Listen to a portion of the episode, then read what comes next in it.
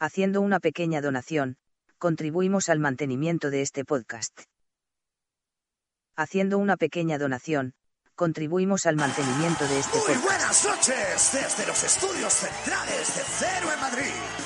Empieza Leitmotiv. Esta noche aprenderemos a sobrevivir con Carlos Vico. David Broncano entrevistará a Chimo Bayo. Estrenaremos la versión oficial de Spain Second y contaremos con la ausencia de Javier Coronas. Bienvenidos a Leitmotiv de Andreu Buena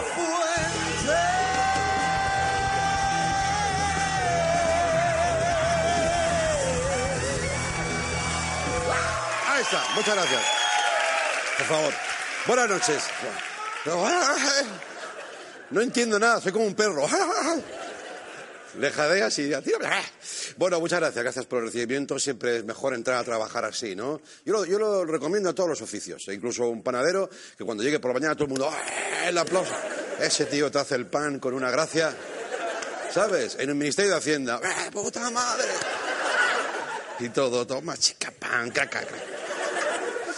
Joder, qué ideas más buenas tengo. Bueno, oye, hoy los medios eh, solo hablan del debate sobre la reapertura de la central nuclear de Garoña. La cosa es que la empresa que explota la energía nuclear en Garoña, que a lo mejor explotar no es la mejor palabra. Bien, la empresa se llama Nuclenor. Nuclenor, participada casualmente por Iberdrola y Endesa, una casualidad. También hija de Aragorn, ¿sabes? Eh, eso, es Garoña, que cerró en 2012. Pero el Consejo de Seguridad Nuc- Nuclear, del que deberíamos fiarnos, bien, ha emitido un informe favorable a la reapertura. Entonces, la decisión final corresponde al ministro de Energía y futuro consejero de una eléctrica, que es Álvaro Nadal. No hay de qué preocuparse, de verdad. Bueno, os doy datos. Garoña se construyó en 1966 y, según Wikipedia, el nombre completo es Santa María de Garoña. Ya la construyeron encomendándose a la Virgen. El otro dato que te deja súper tranquilo, eh, os va a gustar, es que Garoña es del mismo modelo que Fukushima. Pero en no, pero en vez de japoneses, llevada por españoles. Nada de qué preocuparse. Ah, Dios. Oh. Bueno, es el aplauso del miedo, ¿no? Sí, bien. Vale, vale. El debate ha coincidido con dos noticias, una buena y y otra mala. La mala es que ha habido una explosión nuclear en una central nuclear en Europa y la buena es que ha sido en Francia. Eh, no, es broma. Oh, no, sí, broma. No quiero yo un conflicto ahora con Francia. Dentro de poco habrá en Francia, eso sí, quesos fosforescentes, croissants de tres brazos, bueno. Y los franceses serán simpáticos. La... Sí, sí. Los de París. Oui, París. Eh, vous plaît. Eh, Qu'est-ce que? Yo digo, ¿sos del queso? ¿Esos del queso? Que van así. no, no, les faut, bueno. Digo yo, si no sé hablar inglés, te voy a hablar en francés. Bien, la energía nuclear, que me pierdo, es un marrón, es un marrón siempre, no solo por la seguridad, sino por los residuos. Ese es un tema. Claro, dicen que pueden seguir radioactivos mil años. Mil años, ¿eh? ¿Y quién vigila eso? ¿Jordi Hurtado? Mil años. Claro. ¿Qué? Claro. Bueno. Hay que apostar por nuevas fuentes de energía limpia, renovables. Por ejemplo, podemos poner una dinamo en la puerta giratoria de las eléctricas y eso genera una electricidad para toda España. Solo con los, claro, exministros que entran. Taca, taca, taca, taca, taca, taca. Claro, y siguiendo con la seguridad nuclear en España, no sé qué ha pasado, eh, hoy ha, ha desaparecido un maletín nuclear en Barcelona. Yo no he sido que estoy aquí. Maletín nuclear. ¿eh? En Telemadrid ya han dicho que Puigdemont está fabricando una bomba atómica para romper España. Atención que tiene ese aspecto por si lo habéis visto. ¿Alguien? Mira, es este. Sí, que a ver, no pasa desapercibido, ¿eh? No es una riñonera, pero bueno. Según las autoridades, no es peligroso si no se rompe y no se abre, como España. Entonces, eh, claro. Claro. Le han dicho, ¿qué hacemos, Mariano? Pues nada, ¿qué va? Nada. Ah, vale, vale, no hagamos nada, no toquéis nada. Dejadlo ahí. Hombre, pero es peligroso. Si no hagáis nada. Un guardia civil eh, con una escafandra, parece un chiste, pero es la continuación, ¿eh? Un guardia civil con una escafandra ha emitido un comunicado. Primero no se le entendía, le han dicho quítate la escafandra que no se ve, no se oye. Ah, sí, tururu, tururu. Eh, ha emitido un comunicado pidiendo lo mismo que hemos pensado todos con Garoña. Por favor, que nadie la abra. Que somos muy curiosos los españoles. Que aunque lo hayas leído o te lo han dicho, mira, esto es el maletín nuclear, han dicho que no, no lo abramos. ¿Qué hace en español? abrirlo. Es acojonante, ¿eh? pero al, minuto. Por favor, cuando lo localicen, dice que van a enviar un equipo con esos trajes antirradiación tan guays de las películas. O, si no puede ser, Esperanza Aguirre, que es. No, como es inmune a todo, ella puede abrirlo, clac, clac, esto no es nada, venga, otra cosa, pum, te zanjado. Eh, Hostia.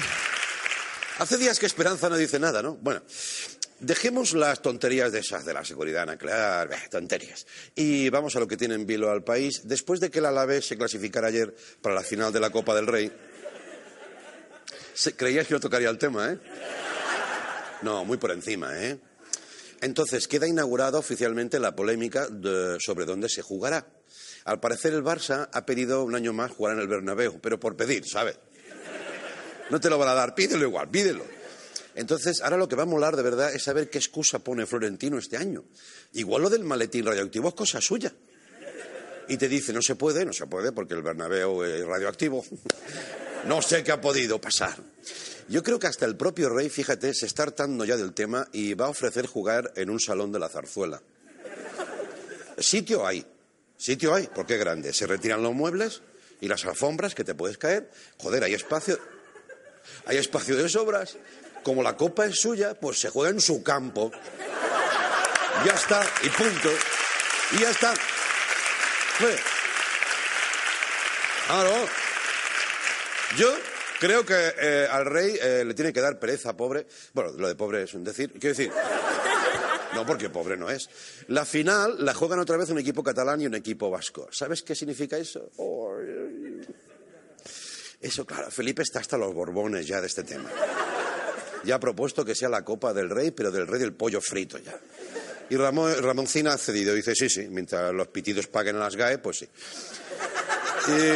Y, hablando del Barça, oye, atención a esta noticia, esta me encanta. Leo Messi tenía unos vecinos ruidosos que le molestaban.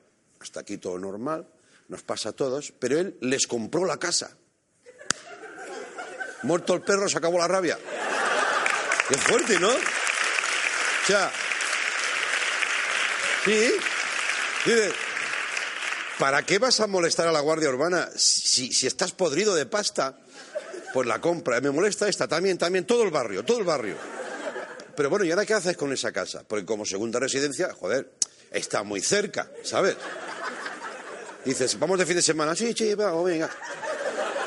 Y se van a la casa de aquí hay menos ruido, parece, ¿no? Sí, no. Eso también, como son 25 hermanos que todos parecen iguales, pero con pesos diferentes. No, sé si habéis visto la, familia Messi, sí, en fin, bueno. Uf, eh, espera, que me, la me quito. Creo que, que lo que va a hacer es alquilarle la casa a Cristiano Ronaldo. Así, solo mirando por la ventana, pueden ver quién la tiene más larga. Bueno, bueno. De todas maneras, joder. Ya, ¿Cómo era esa frase? Hay una vida mejor, pero es más cara, ¿no? Sí, sí, sí. Desde luego, teniendo dinero, joder, las soluciones son más sencillas. Que quieres comprarte ropa, pero te da pereza hacer cola. Te compras el Primark. Y que te la traigan a casa. O sea, que hagan una cola a los trabajadores desde el primar y le llegas acá. "Mm, Esta sí, esta no. Mm, Esta me la como, me la como yo, ¿sabes? Eh, Entonces, no, no. eh, espera. Eh, He dicho esto, he hecho esto por algo, ya veréis ahora. Bueno, los ricos son así, amigos. Mira, Trump se ha comprado una democracia. Y co- eh, la ha comprado. Cuando no le guste, pues ya la tirará. Y cambiando de tema y a cabo, unos sociólogos europeos han publicado un estudio hecho en 40 países que revela que los empleados tienen más nivel de inglés que sus jefes.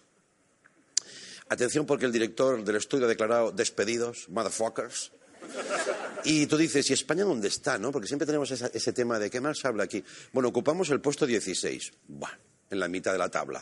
In the middle of the table, ¿no? Entonces, en las empresas se ve que hay nivel. Se ve que en España hay bastante nivel. Ya llega un mail en inglés y siempre hay uno que dice, llama a Martínez que tiene una novia de Erasmus, ¿sabes? Es que es francesa, da igual, coño, llámalo. Que sabe de idiomas. Bueno. Y tú llega Martínez, lo lee y dice, es un mensaje urgente del señor Enlarge Your Penis. ¿eh? Y, es- y ese, quién es, no se escribe mucho. eh. Que los jefes no sabrán inglés, pero en cuanto pueden, te meten palabras en inglés. After work, networking, MILF, dos MILF, tres MILF. ¿Vale? Bien. Ah, os recomiendo que, por favor, nos acompañéis hasta el final. El programa de hoy promete, el público es fantástico, la noche es propicia. Empieza el leitmotiv. Venga, vamos para allá. vamos.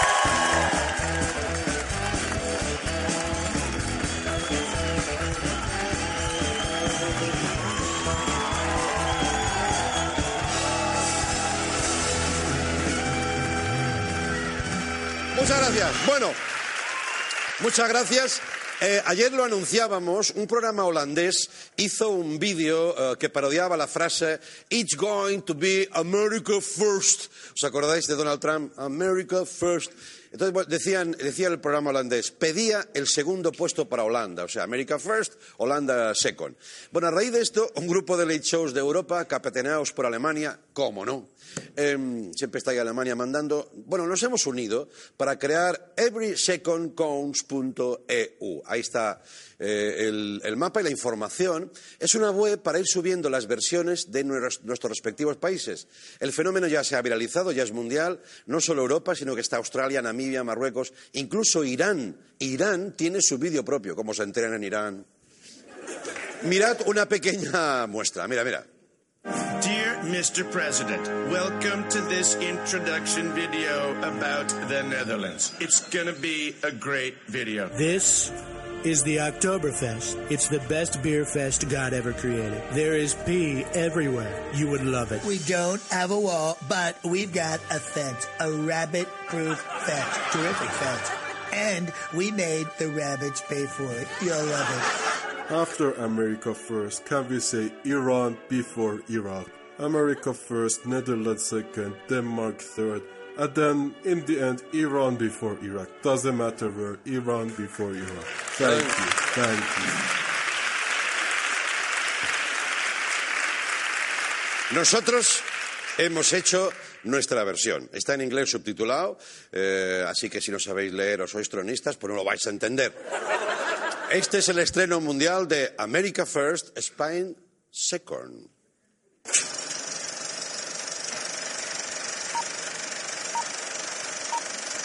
This is a message from the United Nations on behalf of Spain. Spanish government is too busy messing the country up. Dear Mr. President, this is an introduction video about Spain. The European Mexicans, the good Mexicans, good hombres. Spain is the best country in Europe, or as you may know it, the best country in North Africa. Better than Netherlands, it's true. The Dutch are drug dealers. Good drugs, bad people. Mexico, you like it? No problem. We have experience in that. In 1492, we massacred millions of Aztecs. We just did it. We infected them with a cold. We made a world of virus and they paid for it. Brilliant. We sent Hernan Cortez, a great motherfucker. Our Chuck Norris, badass. He stole all the gold so we could dress our teenagers. Los Canis. We also built lots of showers made of gold. Golden showers. We know it's your passion, but don't Google it. It's disgusting. Yes, we created the Mexicans, but we did it by screwing all the Aztec girls. We also screwed Mayan girls, Inca girls too. We grabbed three entire empires by the pussies.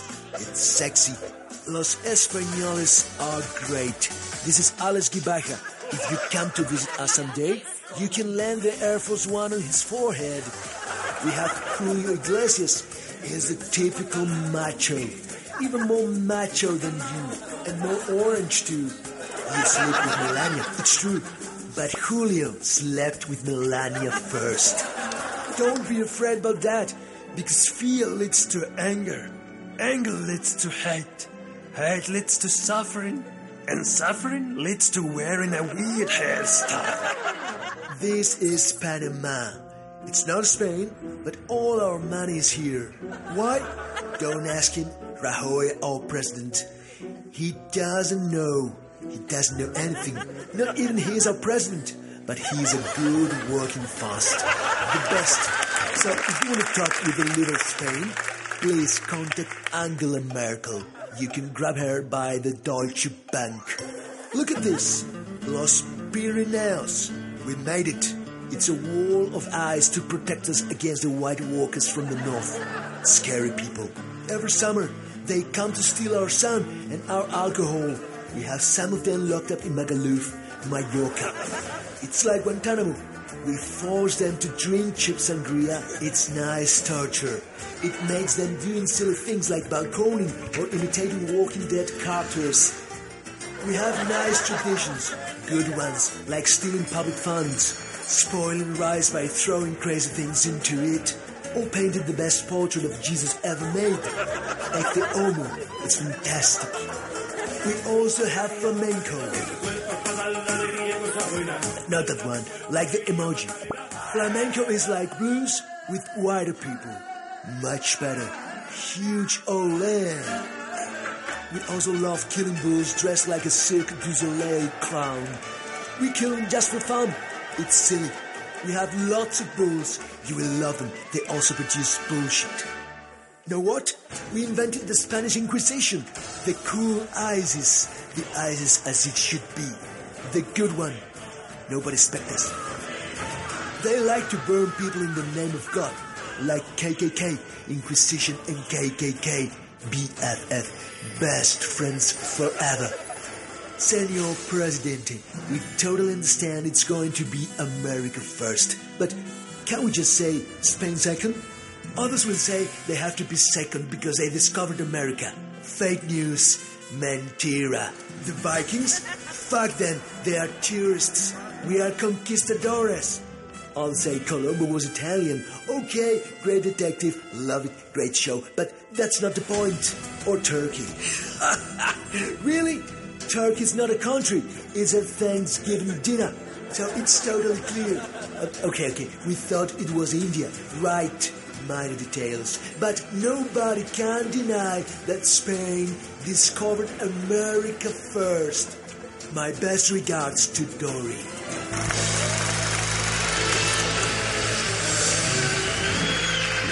Bueno, pues ahí está. Gracias. Eh, volvemos enseguida con el experto en supervivencia, Carlos Vico. Y hoy, cumpliendo la promesa que os hicimos el otro día, David Broncano va a entrevistar aquí, para todos nosotros en directo, a Chimo Bayo. Me dicen que ya se han conocido. Vamos a verlos. Están muy cerca del plató central. Están ahí. Bien. Bien. ¿Estás preparado, David? Estoy nervioso, Andreu. Sí. Estoy tenso. Es como si hubieras esperado este momento toda tu vida, ¿no? Es una cumbre. Sí. Esto va directo, de aquí directo a Wikipedia. Perfecto. A la vuelta estarán aquí eso y mucho más. También Javier Corona. Venga, aquí en cero. ¡Volvemos!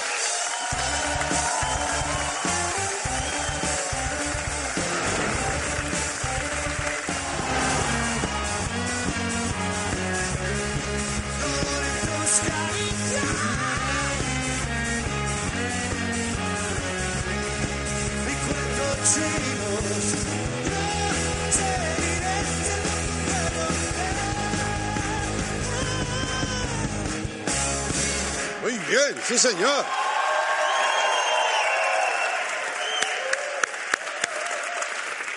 Qué temazo, ¿eh? José Luis, José Luis. José Luis. José Luis. Bien, eh, oye, nuestro invitado de hoy, amigos, Miren por favor estas imágenes. Ha, atravesado desiertos a 50 grados eh, a la sombra, paisajes helados de 35 grados bajo cero. Eh, ¿Qué le pasa a este señor? Su último desafío fue escapar, todo organizado por él, ¿eh? de un campo de concentración en Siberia y vivir para contarlo. Esto es, ¿cómo acabó esa aventura? ¿Por qué este hombre hace esas cosas pudiendo estar en su casa con su estufa? Recibimos a Carlos Vico. Adelante.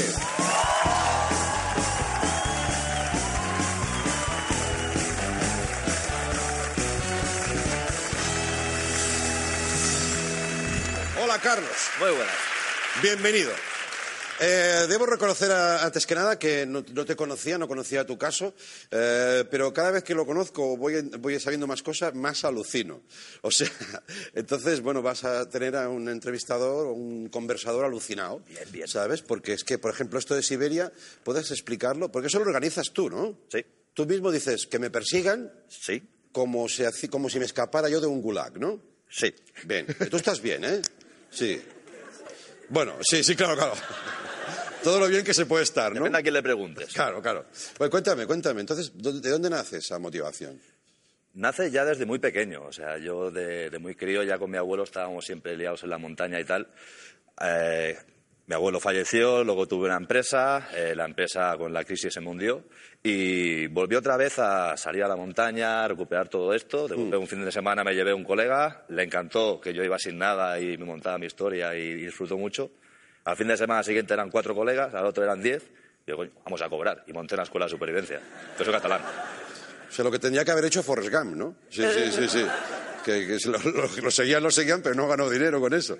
No, pero eh, descubres que esa es una manera de comunicar, pues, valores, eh, control, concentración, calma, bueno, en fin, un montón de cosas, ¿no?, que vas contando luego. Pero antes quieres vivirlo, primero porque te gusta y porque es la manera de, de investigar eso de alguna manera, ¿no? Y yo encuentro que, que la forma real de, de yo aprender las cosas no es leerlas, es entenderlas con Mm. uno mismo, ¿no? Es ir, ponerte a prueba. O sea, yo cómo le puedo hablar a una persona de lo que es vencer el, el miedo, Sí. vencer el pánico, si no sabes lo que es sentir eso en tus carnes, ¿no? Si no- Ya. O cómo es la hipotermia si no has estado a punto de morir de, de- de hipotermia. Ya. Entonces, vas y te pones a prueba para, para enfrentarte a eso. Entonces, los problemas a ti no, no te amilanan, al revés, te, te- te cogen más ganas de volver a afrontar otra y otra, o sea, es como si tuvieras un, un fallo, Sí, sí, un cortocircuito. un fallo positivo, ¿eh? No, lo que pasa que yo siempre digo que para evolucionar hay que meterse en problemas. Y a mí me gusta evolucionar rápido, con lo que me meto en problemas muy grandes. Pero realmente yo después de todas estas aventuras lo que consigo es, lo divertido, es darle la vuelta y preparar herramientas, técnicas que después pueden ayudar a todo tipo de personas ¿no? a enfrentarse a sus miedos, porque parece que la sociedad hoy en día nos educan para que el miedo nos dé miedo. y el miedo realmente es bueno, o sea, el miedo no es malo, el miedo es lo que me hace a mí crear estrategias de cuando voy a, a Siberia, decir, oye, puedes tener congelaciones, te vas a encontrar con lobos, con osos, ¿qué puedes hacer? Te hace crear en la cabeza una estrategia. Sin miedo, saltaríamos de la cuarta planta y nos mataríamos en el suelo. Claro. Lo malo es que el miedo es mío, yo lo creo, pero si el miedo se me va de las manos y, y llega a controlarme a mí, se convierte en pánico. Ya es donde te bloqueas, donde no reaccionas bien, no piensas, no tienes creatividad, imaginación y mueres. Uno de los grandes problemas es que en supervivencia nos han vendido la moto que para ser un superviviente tienes que atarte una cinta roja a la cabeza, un machete grande en la mano y a matar Charlie, ¿no? Sí. Esto es lo contrario. Realmente la supervivencia es, en un momento dado, con lo que tienes en la cabeza, con lo que tienes en las manos y lo que tienes alrededor es solucionar un problema. Tú puedes estar aquí, comerte un bocadillo, atragantarte y es supervivencia pura, te vas a morir. Ya. No hace falta irse a la montaña. Ya, ya, ya. Y además tú optas por, por a- aprovechar lo- los recursos que tienes en todo momento, la, la mínima cantidad posible de, de herramientas, digamos, modernas, Sí. de prendas, de todo eso, ¿no? O sea, es un poco volver a los orígenes, ¿no? Sí, porque allí precisamente en Siberia lo que tratamos de hacer era una simulación de una fuga de un Sí. campo de trabajo, de un gulag. Entonces, claro, yo no podía ir vestido con un plumas de color amarillo fosforito, porque no, no clava mucho en el sitio. Entonces fuimos a buscar ropa de los años 40, ropa de algodón que pesaba como un muerto y más mojada, Sí. ropa interior de lana, eh, botas de cuero. Claro, todo eso queda muy bien decirlo, pero cuando tú estás allí a menos 37, eh, con una ropa de ese estilo que, que sudas como un muerto porque no disipa bien el calor, se empapa la ropa, cada vez que te paras a respirar, te congelas.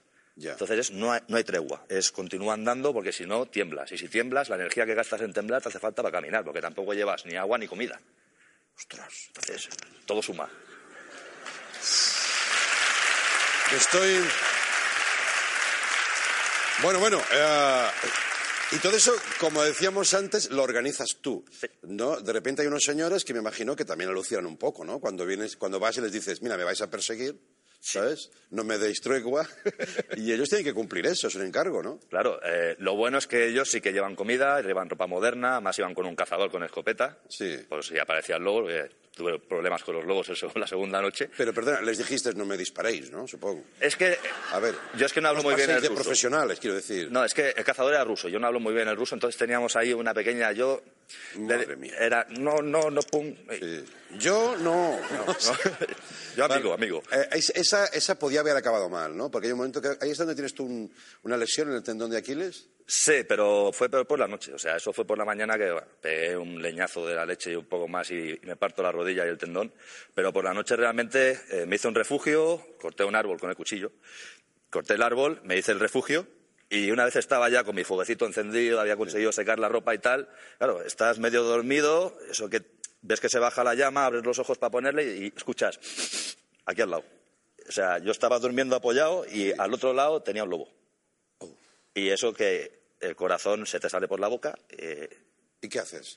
me puse a gritar como un desgraciado. Así, ¿eh? A mover todo, sí, sí. Le gritaste al lobo, ¿eh? Sí. Bueno. De hecho, lo que, lo que me salvó aquella noche fue el hecho de coger la cantimplora y el cuchillo y cada vez que lo sentía cerca, golpeaba y con el sonido, ¡pum!, se iban. Pero el fuego encendido toda la noche. La suerte es que a base de haber dormido tantas y tantas noches fuera, Sí. haces acopio de leña. Porque no te quieres levantar a mitad de la noche a cortar leña. Entonces tenía suficiente leña para pasar la noche, si no, complicado. Si Ya. no, Oye, mal. te, han contado cosas eh, impresionantes. Yo creo que además has hecho como un trabajo casi etnográfico, ¿no? Has conocido tribus, pueblos, incluso tienes tu propia tesis de que el, el turismo no va mal, porque puede ir salvando ¿no? comunidades que de otra manera estarían condenadas a la desaparición. Creo ¿no? que es la forma, la forma que van a tener de mantenerse. Sí. Claro, tú te vas a los Inuit, a Groenlandia, los mal llamados quimales, para que la Sí. gente me entienda. Y claro, tú ves a un crío de 15 años que ahora tiene acceso a Internet, que además son 15 niños y 8 niñas en el pueblo, con lo cual tienes un problema. Pues no toca, ¿vale? Claro, y tú estás viendo fiestas en Nueva York, fiestas en Barcelona, autopistas, coches que molan, motos y tal. Y tú estás allí en un pueblo que es muy bonito, en mitad de Groenlandia, que es muy bonito, cazando focas, que es muy... Pero ese chaval se va a ir. Ya. O sea, no Ya. tiene más. Entonces es... Está condenado a desaparecer, por desgracia. Ya, ya. Que por cierto, allí es donde te dicen algo muy, muy parece divertido, pero en el fondo es, es muy trágico, ¿no? Cuando tú pides eh, una opinión Sí. a- a- al respecto de la posibilidad de encontrarte un gran oso blanco, ¿no? Sí. ¿Qué hago si me encuentro un oso? Puedes contarlo, ¿no? Pues fue con una persona muy mayor de allí de, de- de la tribu, del poblado, le, le pregunté, oye, si, si me aparece un oso, ¿qué hago? ¿no? Porque claro, me, me peleo. Me dice, no, más grande que tú, te vas a morir cansado. ¿no? Corro. No, corre más que tú, vas a morir cansado. Me hago el muerto. Dice, no, ya te ha visto. Dice, "Che, ¿qué se te va a comer? ¿Qué hago? Dice, sonríe. Sonríele. Claro, tú en el primer momento te lo quedas mirando y piensas, vale, ya está, no está muy bien el hombre, me voy para allá. Y, y luego entiendes que no te hablaba del oso, te hablaba de la muerte. Te hablaba de que te va a pillar, o sea, que no, no puedes escapar de ella, por tanto, cuando llegue, no te apures, no te sulfures, sonríe. Joder, pareció bueno, muy bonita. ¿Qué te parece? Eh, claro que, por ejemplo, en, en Marruecos eh, un bereber te dice que a 50 grados y sin comida no vas a sobrevivir en el desierto. Cuatro horas, dijo. A- a- cua- más de cuatro horas. Pero tú les- no les haces caso, ¿no? Eh, no. ¿O cómo es? ¿Eres muy educado? Sí, sí, gracias, gracias. Sí. El tío debe pensar, este tío es tonto. Perdona, ¿eh? Con todo el cariño. Dijo loco. O loco, loco. Dijo, loco. dijo, tú loco. Y yo dije, vale, mm, good, bien. O sea, él te da esas indicaciones y tú dices, vale, gracias. Mm. Sí. Y, y tiras para adelante. Sí, entonces, claro, eh, si te pasa algo, este dirá, "Mm, claro, tenía razón. tenía razón. ¿Y cómo se vence eso? Se vence entendiendo cómo funciona el entorno. O sea, yo en el desierto Yo estuve dos o tres días con los bereber, eh, la verdad que no entendí mucho por la problemática del idioma, pero me fijé como ellos pues cogían el agua, etcétera, tenían un pozo, ok, hay hierba verde, ahí hacen el pozo, genial. Y ya cuando me iba a ir, me, me vino el anciano, me dijo, tú loco, cuatro horas, muerto. Y yo, ok, Dios, yo para allá. Cuatro horas, ok. Ocho de la mañana, pues a las once y media, más o menos, deshidratado, 50 grados de temperatura, no se me ocurre otra cosa que digo, encontré hierba verde y digo, hostia, voy a hacer un pozo. Claro. Más seco que el ojo del tuerto. O sea, dos metros de agujero, con la pala, deshidratado al borde de un golpe de calor. A las doce y cuarto dije, ya aguanta más de un cuarto de hora. Después de las cuatro horas me puedo morir ya, que he ganado. Total, que me dije, voy a morirme, no pasa nada. Me tumbé allí en una duna, digo, aquí me muero. Y, eh, eso que metes la mano y dices, hostia, está fresquito debajo. Hice una zanja, me enterré, como en la playa, un pañuelo encima de la cabeza y te pegas seis horas mirando para adelante. Ya van pasando los escarabajos, le vas soplando, no se te metan. Y te das cuenta, pues, que todas las dunas están dibujadas igual, porque, oye, el viento siempre pega por el, por el mismo lado. Hostia. Por la noche hay humedad, ¿vale? Eso quiere decir que si el viento empuja la humedad, la arena tiene la capacidad de retener agua. Si yo busco una duna grande y hago un agujero abajo, tendrá más facilidad que encuentre agua. Me levanté, fui a la duna grande, a la base, hice un agujero, dos palmos, agua. Y a partir de ahí cada vez encuentro. No, no. Dicho así.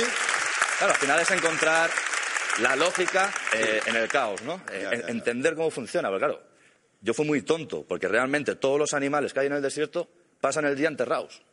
Ah, Si tú vas a un sitio, ¿por qué vas a inventar nada nuevo? Si es que ya lo estás viendo. El entorno te da las claves. Ahora, tengas- tienes que tener calma, concentración, ¿no? Totalmente. Hablar mucho de la calma, ¿no? Como, como La- fuente de- casi de supervivencia, ¿no? Es que es tan extremadamente básica. O sea, yo siempre digo lo mismo. La calma te da precisión, la precisión velocidad. O sea, yo puedo querer hacer las cosas muy rápidas, pero como no las haga pensando, las voy a hacer mal. Ya, ya, ya. Entonces, en cualquier situación donde el miedo se dispara, el pare pía, ¿no? Para, respira, piensa, actúa. Paras, no sigues la inercia, respiras, te relajas, piensas en qué está pasando y por último actúas. Ya.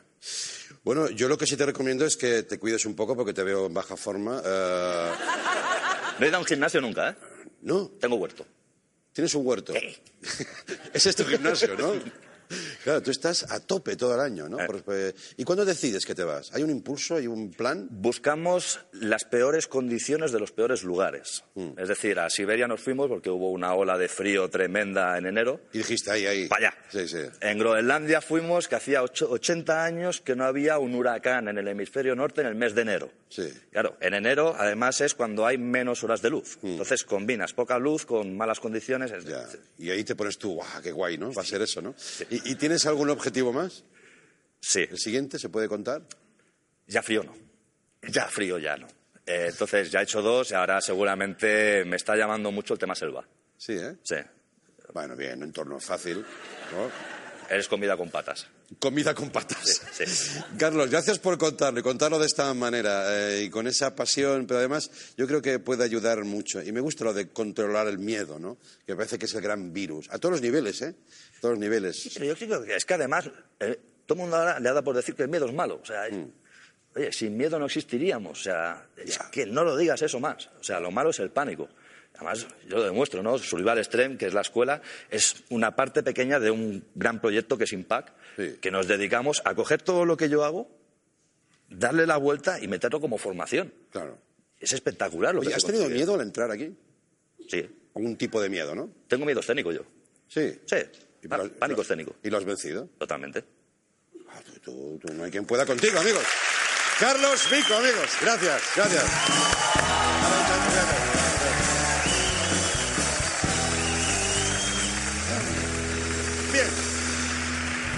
Vamos a ver.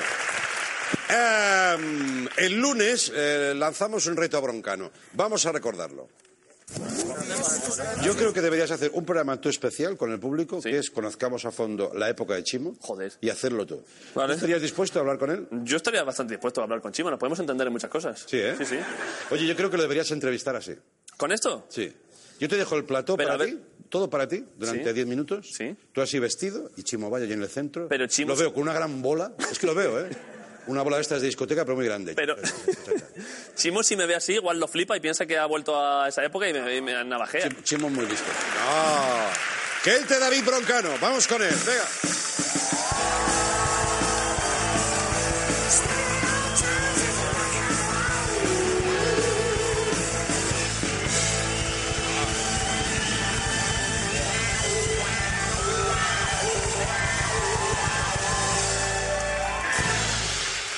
Oye. ¡Eh, am- amigo! Tú te lo has currado. ¿Qué te parece, eh? Tú te has hecho una versión de ese vestuario del reto. Bueno, hay que, hay que gustarse. Hay que... Está hecho todo con... ¿Sabes las mantas térmicas estas? Sí, ¿Sabes cuando hay un accidente? sí, sí, sí, sí. sí. Que ponen... Que tiene dos... ¿Sabes que la manta térmica tiene dos lados? Sí. Uno dorado, Claro. que te da, que te da fresco. Sí. Y, y este que es al revés, que este te protege del... Claro, claro. Esto te, te protege Pareces el novio de aquella de, que viene del futuro con la lejía, ¿sabes? Sí. Pues ese es, es su novio, ¿no? Eso es. Vengo del Que la futuro. viene a esperar al trabajo. Sí. Bueno, pues eh, me gusta, me gusta la apuesta que has hecho. Es de- que, joder, esto hay que cuidarlo, no es fácil, ¿eh? Ya. Esto no me puedo... Me han pedido antes los de iluminación, los cámaras y demás, que les, Sí. que les haga el reflector también, que te vale. O sea, esto, Claro.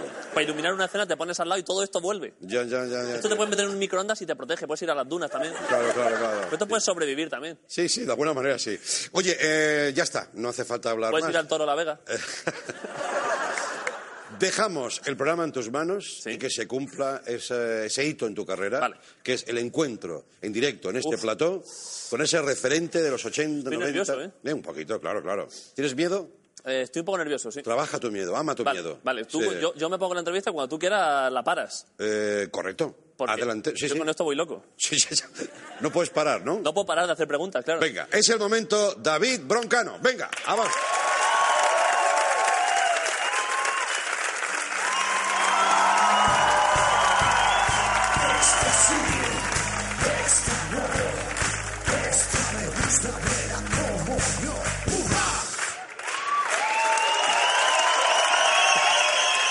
Chimo, ¿Qué tal, David? adelante. Bueno, bueno. Bueno, bueno, chimo, chimo, chimo. Voy a quitarme las gafas, ¿va? Hostia, sí, quítatelas. Eh, ¿Llevan algún tipo de protección también para algo? No, son gafas antibolas. Depende de la bola que venga un tío, pues la Anti- paras o no. Antibolas. Antibolas. Está el chaleco antibalas y el chaleco antibolas. Ah, en la ruta lo llevaba mucho yo. si estás en un gangbang o lo que sea, también. Claro, claro. ¿Cómo nos entendemos? Eh, Chimo, eh, antes de nada, ¿qué marcha me llevas? Eh, es la primera pregunta que alguien que viene de la ruta del bacalao, ¿qué marcha me llevas, Chimo? Me marcha, me lleva Chimo. Pues mira, estamos en una tercera juventud, creo yo ya, porque ya la segunda ya le he pasado. La tercera. Tendrá que ser en la tercera. Y este año, pues un año muy bonito, en el que he sacado un disco, ahora saco otro, Sí. y entre medio esta novela, escrita gracias a una chica que me llamó un día con una idea, Sí. se llama Emma Zafón, que le doy un beso muy grande desde aquí. Sin ella hubiera sido imposible hacerla, y la verdad que me siento muy imposible, contento. pero tú, joder, pero tú manejas el Word. Sí, lo que pasa que lo que pasa que yo soy un poquito más suelto. Quiero decir, claro, claro. O sea, ella ordena las cosas, ¿no? Sí, bueno, ha sido la primera novela hecha a cuatro manos, que no es un de eso que has dicho tú antes. Por supuesto. Oye, la bola esta me está volviendo loca. ¿Esto porque... O sea, esto siempre crea esta epilepsia?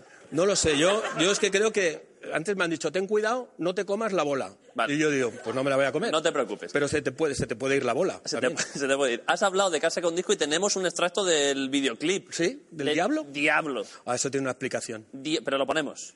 Claro. Poned Diablo. Mira.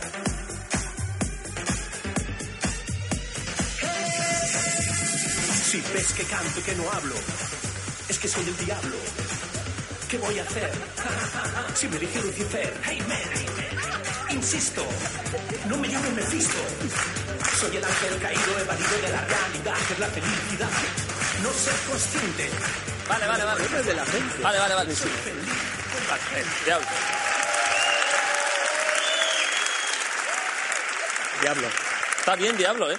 Hombre, yo, yo soy más Lucifer, que es el portador de la luz. Vale. Eh, me, me he dado cuenta que lo primero que dices en la canción es ja, ja, No hago. ja, ja, ja, ja. ja, ja.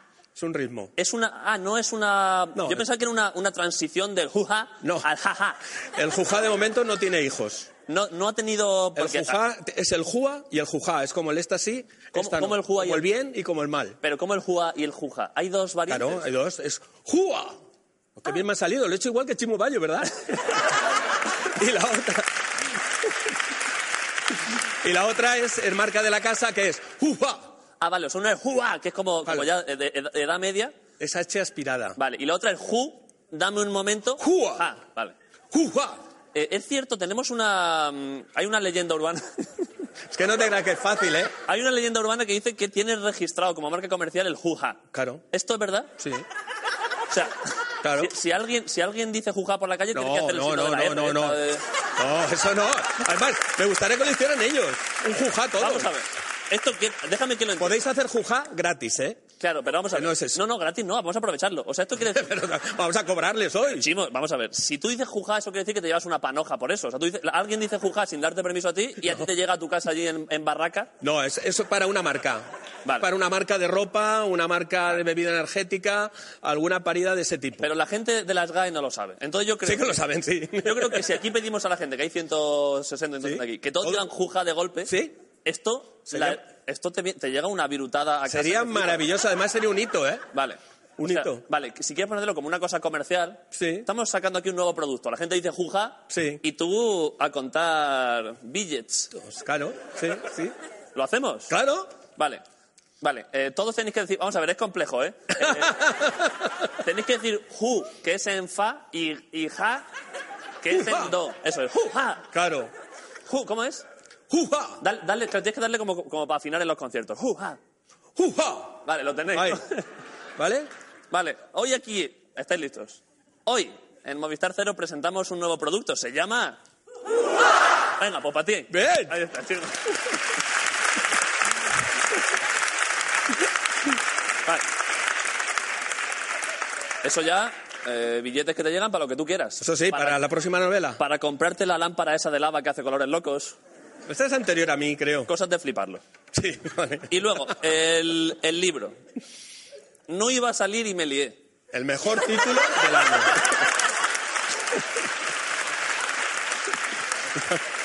Sí, sí. Es verdad. Vale.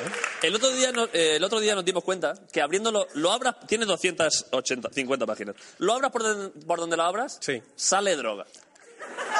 Literalmente, o sea, lo abras por la página que, que lo abras, siempre sale LSD, mira aquí, cocaína, de verdad, en todas. Sí. ¿Lo hiciste aposta? O sea, te pusiste como un filtro de Google de, joder, Sí. tiene que ir mandanga en cada página porque esto... Bueno, eh, la verdad es que está escrito a cuatro manos. Unas veces la ponía Emma y otras veces lo ponía yo. Vale. Pero ten en cuenta... Pero, o sea, tú, tú hiciste la novela entera y luego ya la fuiste salpimentando No, con no, no, no, no. No, la novela, la novela es una historia realmente de la búsqueda de la felicidad. No quiero Por- decir por que para supuesto. conseguir la felicidad se tenga que poner hasta el culo. Lo que yo le decía a mi madre cada vez que venía de Gabana, mamá, vengo de... Tú ves. Vengo de los baños de minusválidos de buscar la felicidad. Claro, si es que... No te preocupes. Siempre. No, no, todo tiene, todo tiene una explicación. Eh, estos son dos personas de 55 años que se muere un amigo y se encuentran después de 25 años de no verse, ¿no? Y dicen, oye, ¿por qué no volvemos a intentar ser felices como cuando teníamos 25 en la ruta del bacalao? Y ahí empieza la trama kamikaze total en la que sale de todo, menos, no sé si algo de, algo de comer, no me acuerdo si sale algo de comer. Ah, de comi- o sea, de, de cara, No me de cara acuerdo. al Ministerio de Sanidad, eh, se Sí. habla de todas las drogas, pero no hay colesterol en esta novela. Bueno, no no puede- haber- algo, puede haber algo, puede haber algo. Vale, vale.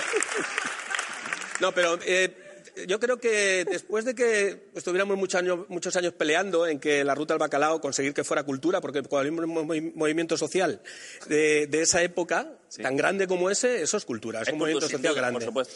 Que Pastis eh, y Buenri, eh, por favor, sí. al, al MoMA.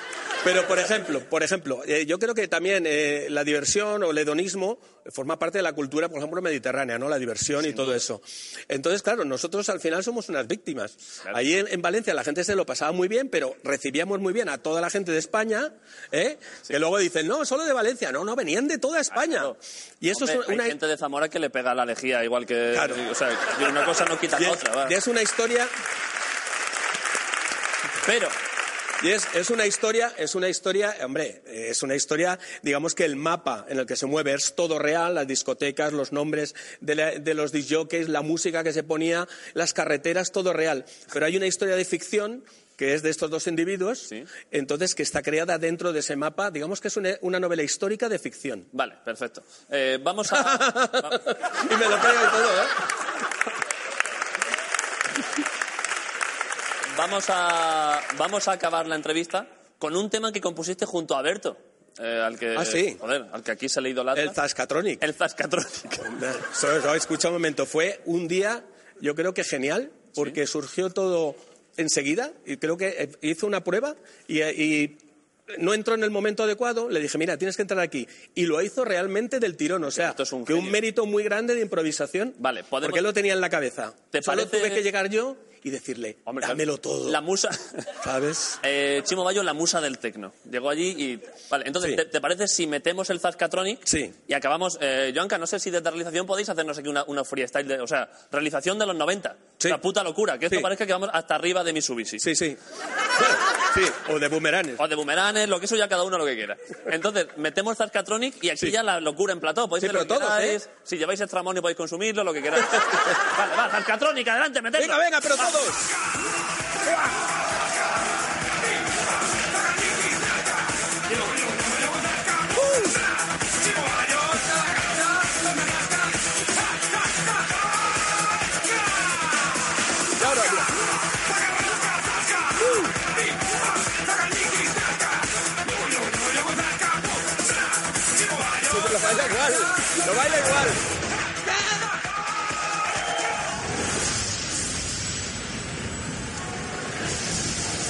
Buenas noches. Andreu.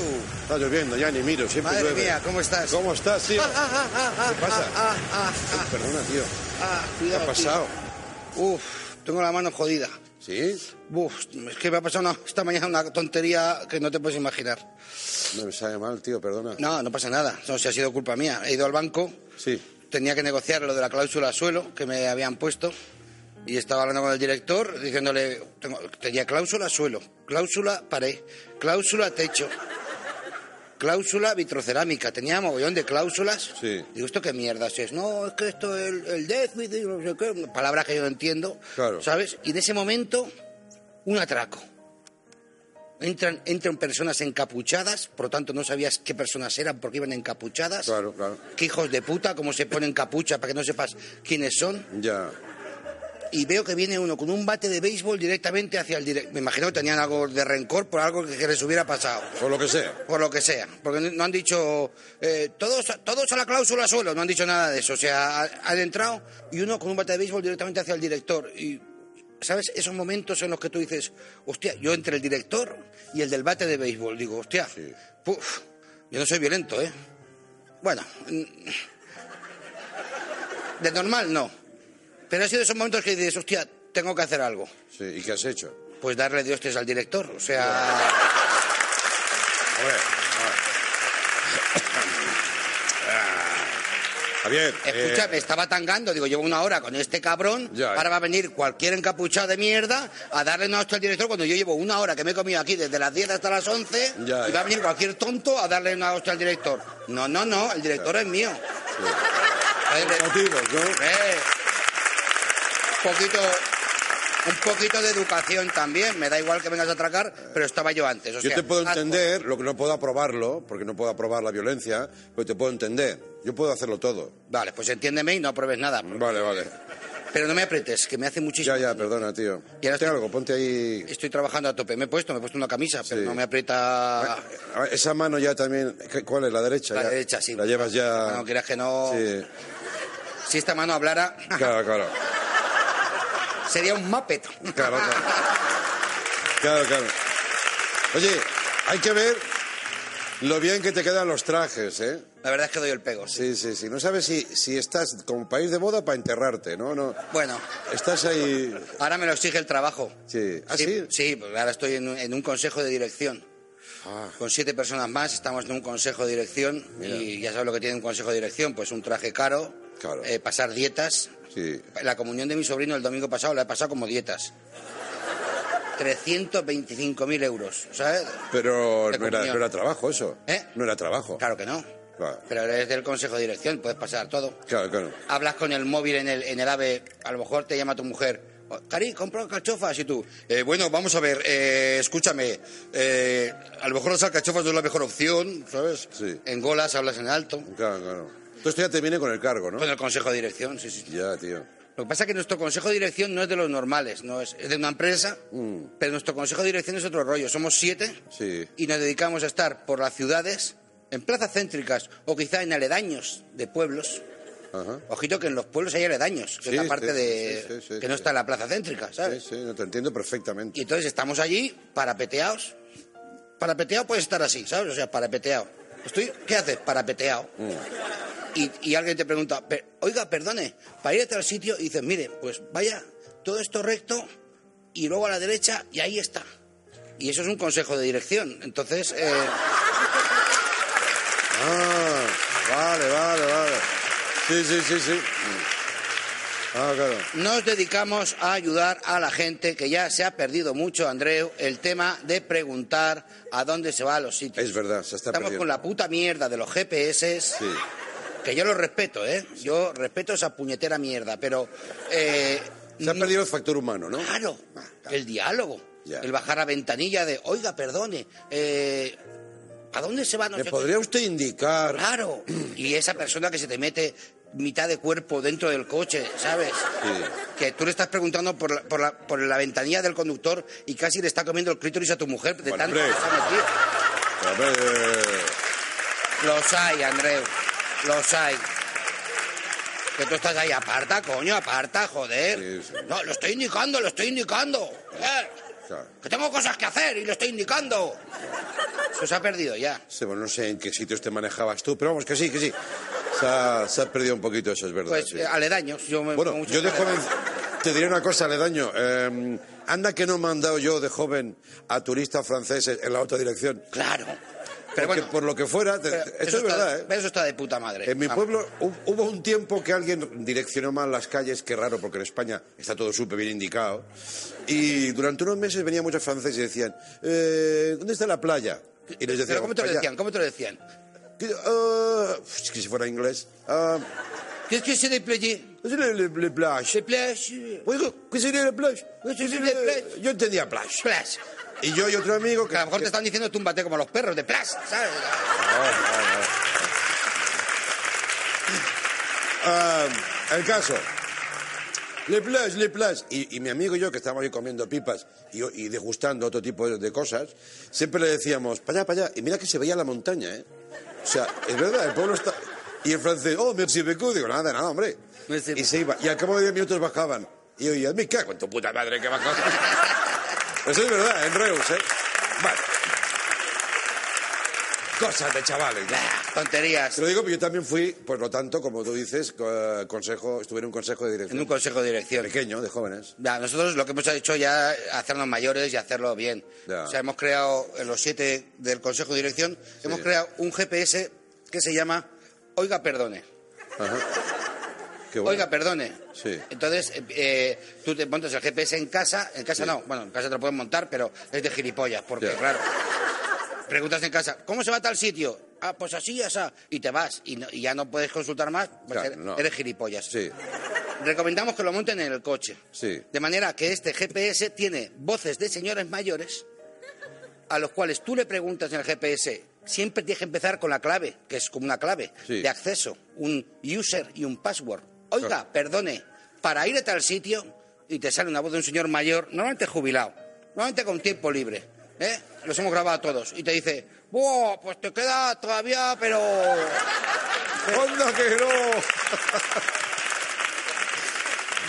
Aún te queda, pero mira, escúchame, vas a ir todo recto, vas a pasar una churrería. Nunca dicen nombres de calle, no este rollo de a continuación a la derecha, avenida de la Vete a tomar por culo, ¿no? O sea, vas a pasar una churrería que está a la derecha. Pasas tres calles, no, porque el, el mismo duda cuando te indica. Tres calles. Muy práctico, ¿no? Tres no, son cuatro calles. Cuatro calles a la derecha. Hay un reformatorio, que ahí fue mi mujer, de joven, que ojalá se hubiera quedado más tiempo, pero bueno. eh, contando su ella- vida. eh, a lo mejor te cuentan anécdota o lo que sea, ¿sabes? Oye, pues está bien porque te distrae, ¿no? te, lleva y te distrae. No te lleva del todo. No te lleva del todo. Ah, vale, vale. Llega un momento que te dice, ya una vez allí, preguntas. Es que es así. Entonces tú tienes Ya una vez ahí preguntas, y te bajas del coche, vuelves a darle otra vez a- al play y dices, oiga, perdone, eh, ya sabes que estás más cerca. Claro, claro. Para ir a la calle no sé qué. Y entonces te dice, el abo dice, "Pf, pues te han indicado de puta mierda, porque no es por aquí. Entonces, ves, ves ciudades. ves- Pues sí, tío, es una manera de recuperar ese factor. Yo te felicito. Mira que traes ideas chorras aquí. Esto para ti. Pero esta, joder, qué- gracias, tío. Esto es para ti. Lo necesito. Sí, traigo ideas chorras, pero esta lo va a petar, tío. Porque Bueno. el oiga, perdone. ¿Has ¿sabes? hablado con Movistar de esto? Es que yo no tengo WhatsApp, entonces eh, Movistar, si no tienes WhatsApp, no te acepta eh, como amigo. Yo le mando SMS, pero no me han dicho nada. Ahora, si quiere Movistar, estamos en Movistar, claro, claro, es que estamos en Movistar. Mira aquí pone, con la voz de Javier Coronas. Sí, pero eso es para vender más, pero que son voces de viejos, ¿sabes? Ah, vale, vale. Puede ser que sea mi voz cuando sea viejo, que también Ah, la sepa de ¡Usted, vaya por aquí! Puede ser que alguna sea mía colada, pero no... Oye, ¿de dónde sacas estas ideas que nos traes aquí cada jueves? De la metanfetamina, básicamente. Vale, vale. Pues ya, ya con eso.